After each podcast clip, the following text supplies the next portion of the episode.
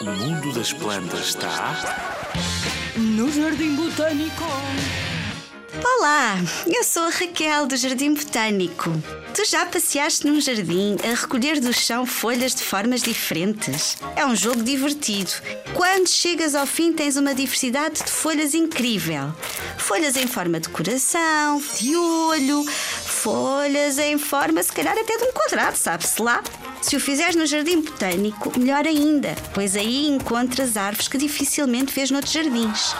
Há uma espécie originária da Índia, do sudeste da China Indochina que tem para mim as folhas mais bonitas de todas.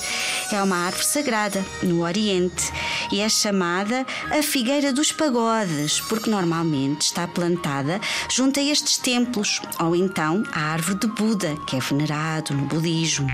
A folha é de um verde intenso, é arredondada e termina assim num bico muito fininho e comprido, como se nunca quisesse acabar.